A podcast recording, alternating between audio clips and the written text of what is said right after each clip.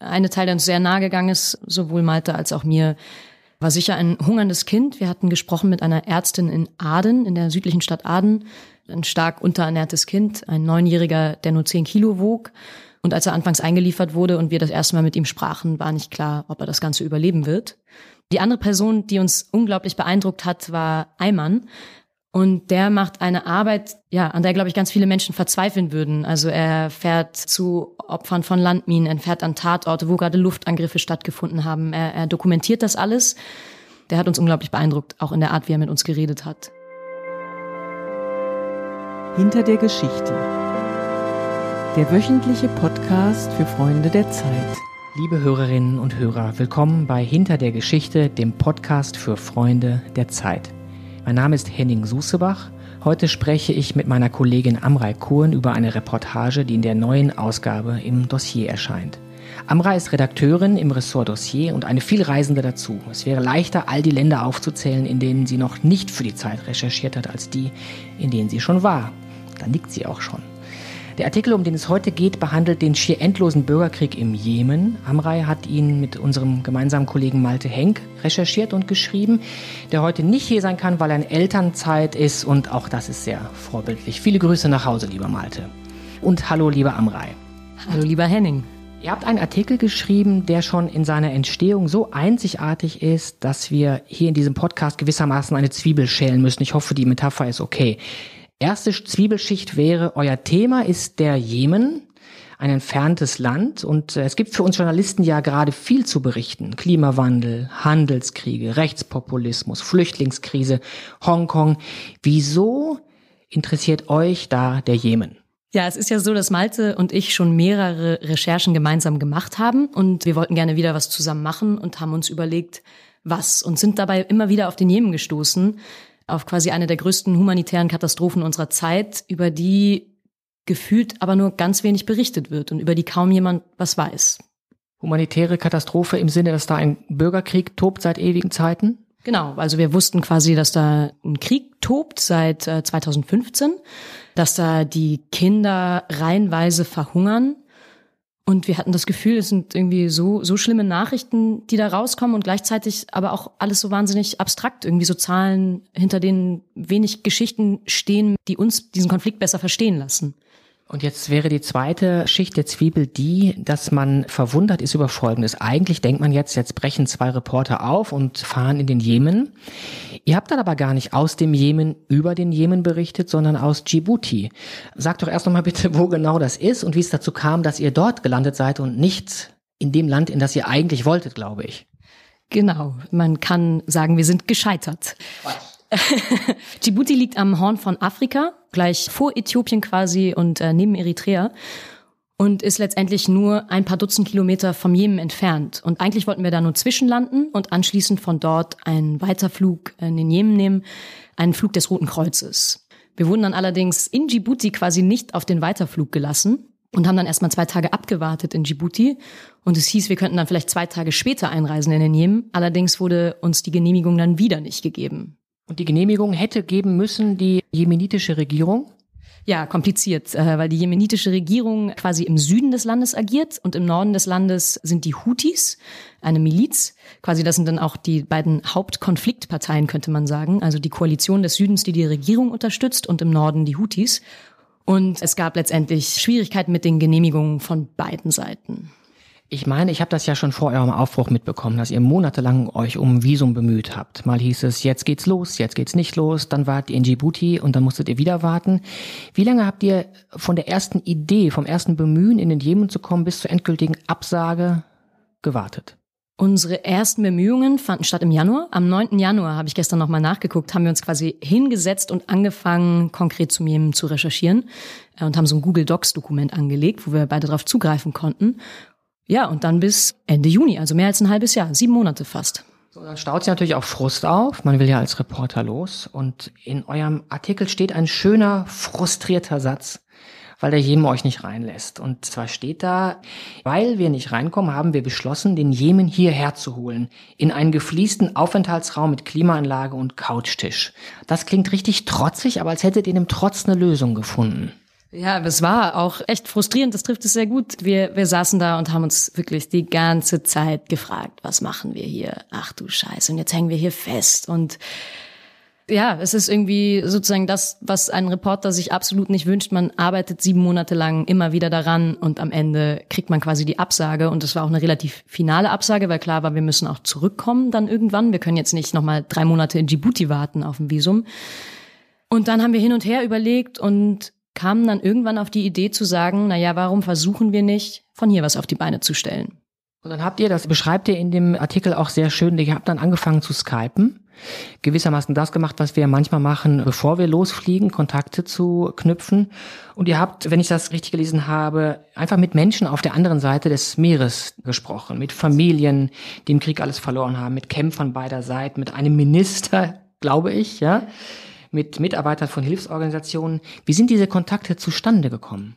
Ja, ganz verschieden. Wir haben dann quasi in unserer Panik, dass wir gar nichts haben, wild an alle rausgeschrieben. Ein paar Kontakte hatten wir natürlich auch schon von vorher, um sozusagen uns überhaupt einen Überblick über die Lage im Jemen zu verschaffen. Aber wir haben dann wirklich sehr willkürlich einfach Anfragen losgeschickt an Ärzte, an Krankenhäuser, an Hilfsorganisationen, an lokale Journalisten vor Ort und so weiter und haben dann wirklich wild in jede Richtung recherchiert, um zu versuchen, quasi letztendlich die Stimmen aus dem Jemen zu holen und ganz normale Leute sprechen zu lassen, aber auch Leute, die sozusagen für etwas stehen im Jemen.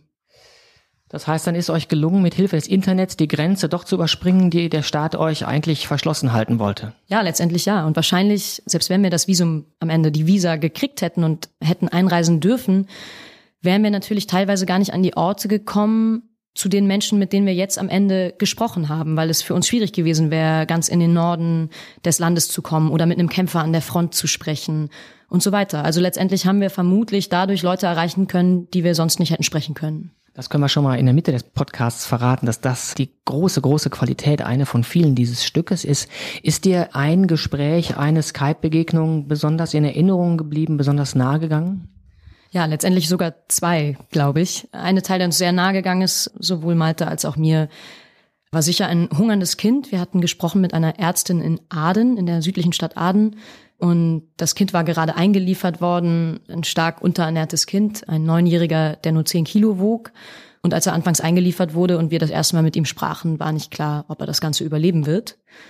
Das war sozusagen der eine Kontakt, der einfach erschreckend und gruselig und ja, wahnsinnig traurig und auch tragisch war. Genau, die andere Person, die uns unglaublich beeindruckt hat, war Eimann, ein Rechercheur, der dort für eine Menschenrechtsorganisation arbeitet und quasi Menschenrechtsverletzungen dokumentiert. Und der macht eine Arbeit, die ja, an der, glaube ich, ganz viele Menschen verzweifeln würden. Also er fährt zu Opfern von Landminen, er fährt an Tatorte, wo gerade Luftangriffe stattgefunden haben. Er, er dokumentiert das alles. Und Eimann war aber so ein hoffnungsvoller und auch irgendwie froher, positiver, optimistischer Mensch. Ja, der hat uns unglaublich beeindruckt, auch in der Art, wie er mit uns geredet hat.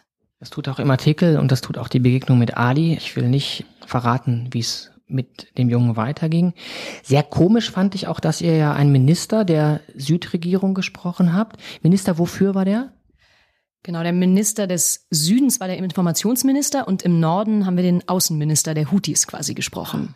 Wie kommt man dazu, einen Skype-Termin mit dem Außenminister des Nordens zu bekommen?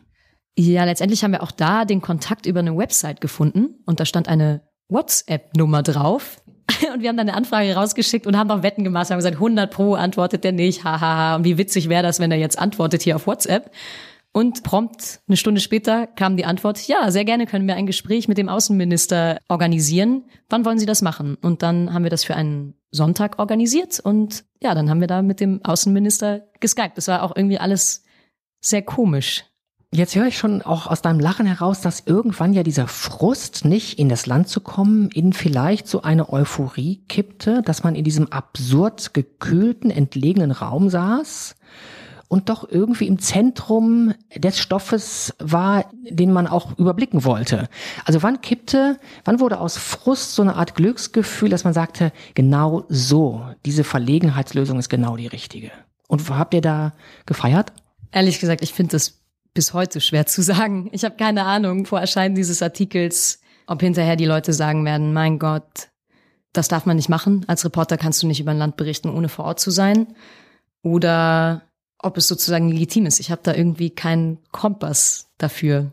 Also es klingt jetzt werblich, deswegen sage ich es mit einer Pause. Ich kann dich beruhigen. Ich finde das sehr rund, weil ihr ja auch schreibt, wie ihr zu der Lösung gekommen seid und ihr beschreibt jedes Mal, wie diese Stimmen in den Artikel kommen. Und man kann sich ja immer überlegen, redet der Mensch jetzt da die Wahrheit oder nicht. Wen hättet ihr denn, wenn ihr vor Ort gewesen wäret, auf keinen Fall sprechen können, den ihr jetzt gesprochen habt? Wahrscheinlich wären wir nicht auf Ali, auf das hungernde Kind gestoßen, weil wir vermutlich nicht in dieses Krankenhaus hätten kommen können. Wir wären wahrscheinlich auf ein anderes hungerndes Kind gestoßen. Wir wären vermutlich nicht oder sehr wahrscheinlich nicht an Eimann, an den Rechercheur gekommen, weil er in einer sehr umkämpften Stadt lebt und recherchiert. Wir hätten ihn sicher nicht bei seiner Arbeit begleiten können ehrlich gesagt, je mehr ich drüber nachdenke, wir werden wahrscheinlich nur an sehr wenige Menschen kommen, die jetzt am Ende im Artikel erscheinen. Dieses Arbeitsprinzip, die Grenzen, die wahren Grenzen und auch geologische Hindernisse wie diese Meeresenge zu überspringen mit dem Netz über Skype, ist das ein neues Teil im Werkzeugkasten? Nimmst du das mit oder bleibt das eine Verlegenheitslösung? Oder ihr beide, entschuldige? Ja, ich glaube, es sollte auf alle Fälle die absolute Verlegenheitslösung bleiben. Es ist natürlich wahnsinnig frustrierend, nicht vor Ort zu sein. Ich glaube, wir finden beide, dass man oft einen Konflikt besser versteht, wenn man sozusagen die Gegebenheiten vor Ort sieht. Aber sicher ist das was. Ich glaube, man kann darauf zurückgreifen in Momenten, wenn es einfach gar nicht anders möglich ist, über etwas zu berichten. Welche Reaktionen glaubst du, wird es geben auf den Artikel? Ganz, ganz schwer zu sagen. Ja, ich bin total gespannt, was passiert. Ich frage mich, ob sozusagen wir den vergessenen Krieg ein bisschen weniger vergessen machen können. Aber ich glaube, wir müssen einfach abwarten und gucken. Wie sehr werden sich diejenigen ärgern, die euch nicht in ihr Land gelassen haben? Ja, gute Frage. Das würde mich interessieren. Ist die Frage, ob wir darauf auch je Rückmeldung kriegen werden? Also falls jemand mithört aus der jemenitischen Regierung, ich will jetzt nicht zu äh, parteiisch werden, aber melden Sie sich gerne. Das war der Podcast hinter der Geschichte. Vielen, vielen Dank, liebe Amrei. Den besprochenen Artikel können Sie ab sofort im Ressort Dossier der aktuellen Zeit lesen. Und wenn Sie mehr Geschichten hinter den Geschichten hören wollen, abonnieren Sie uns überall, wo Sie Podcasts hören, zum Beispiel bei iTunes oder Spotify. Wir sagen Tschüss und bis nächste Woche.